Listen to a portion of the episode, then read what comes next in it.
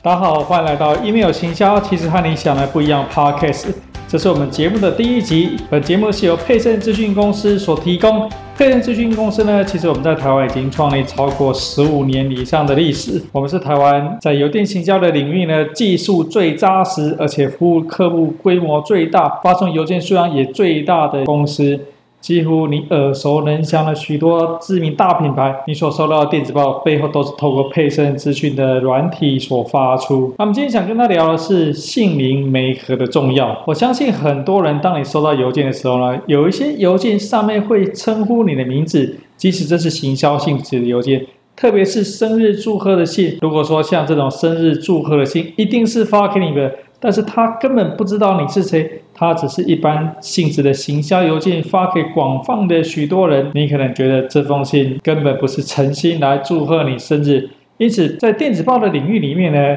其实都有提供这种邮件的姓名媒合的功能。也就是说，当你收到邮件的时候呢，最好的做法就是在主旨的地方，你就可以称呼对方的名字。那他收到的时候，他觉得说这一封是发给他的，相对于他可能是发给不知名的任何人，这封邮件就显得特别不一样。它绝对可以提升你的开启率，因为你加入了个人化的信息，让它倍感温馨。但很奇怪的是，像这种很基础的姓名媒合功能，我们在帮很多大品牌的小编在做教育训练的时候，他们却不知道有这样子的功能。我相信他们都绝对曾经收到别人发电报。里面有称呼他的名称在里面，但这些大品牌小编真的不骗你，绝对是你耳熟能详的知名大品牌小编。我们去帮他做教育训的时候，连我们自己都很讶异，什么？原来他们不知道有这样子的一个功能，有这样子的一个用法。就如同刚刚提到，姓名媒合其实是一个非常广泛被使用，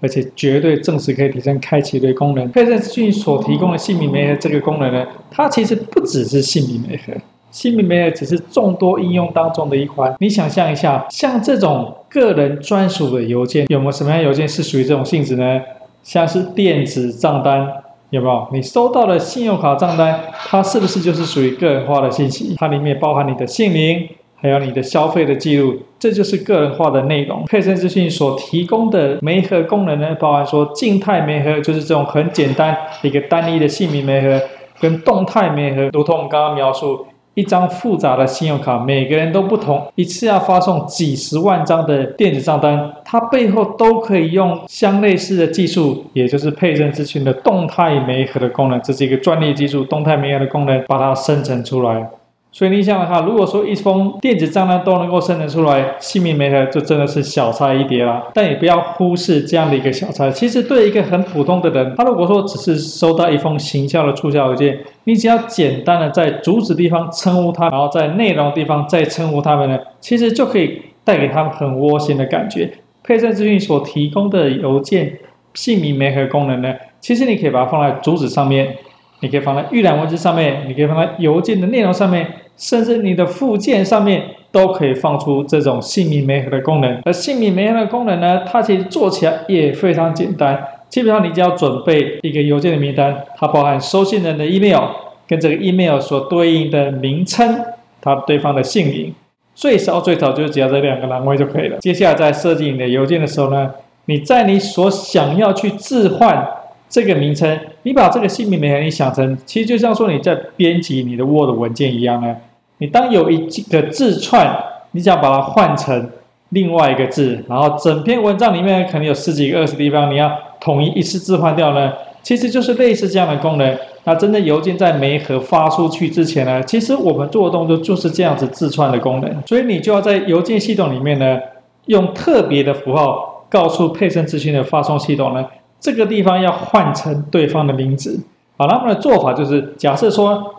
你准备的名单呢？它其实第一个栏位是 email 账号，第二个栏位是他的姓名。那他姓名的标头呢？其实你就是给他一个名字，叫做 name，n a m e。好，所以说有 email，它有 name。然后接下来呢，在你邮件设计的内文，或是主旨，或是预览文字，甚至附件，你整个邮件的任何地方，你只要想要置换这个字串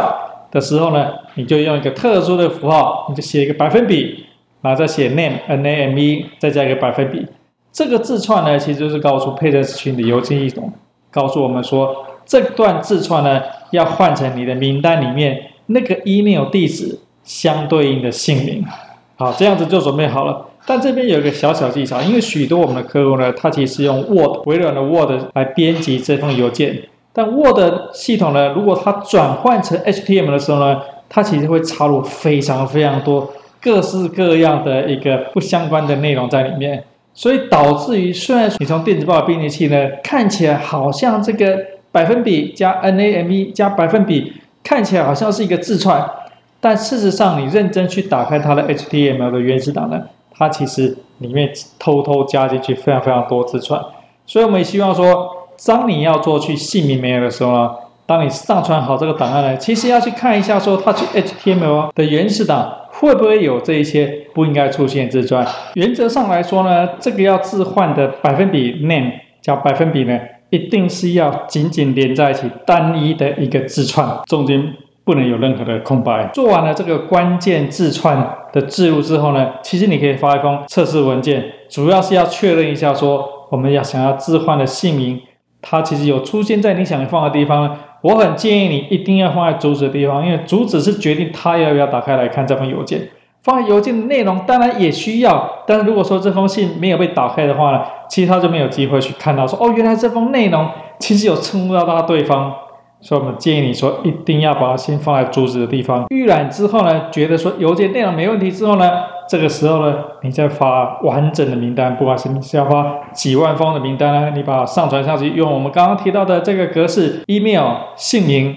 用这样子的格式呢，然后整个上传到配置咨询系统之后呢。就可以正式去做预约发送。当然，我们刚刚解释说，其实这种姓名媒合的功能呢，其实就像说 Word 的功能，其实你做大规模的置换一样。所以也不是只有说你只要置换一个地方。假设说你这封邮件呢，其实你想置换好几个地方，譬如说你想通知这个客户说，诶，你的会员点数现在剩下多少点，也可以用一模一样的方法。也就是说，你同样是第一行，你放他的 email；第二行，你放他的称呼姓名。第三行，你放他的会员剩余点数，这样子你写好这个邮件，告诉他，亲爱的某某某，你的剩余会员点数是这个点数数量，这样子的邮件媒合，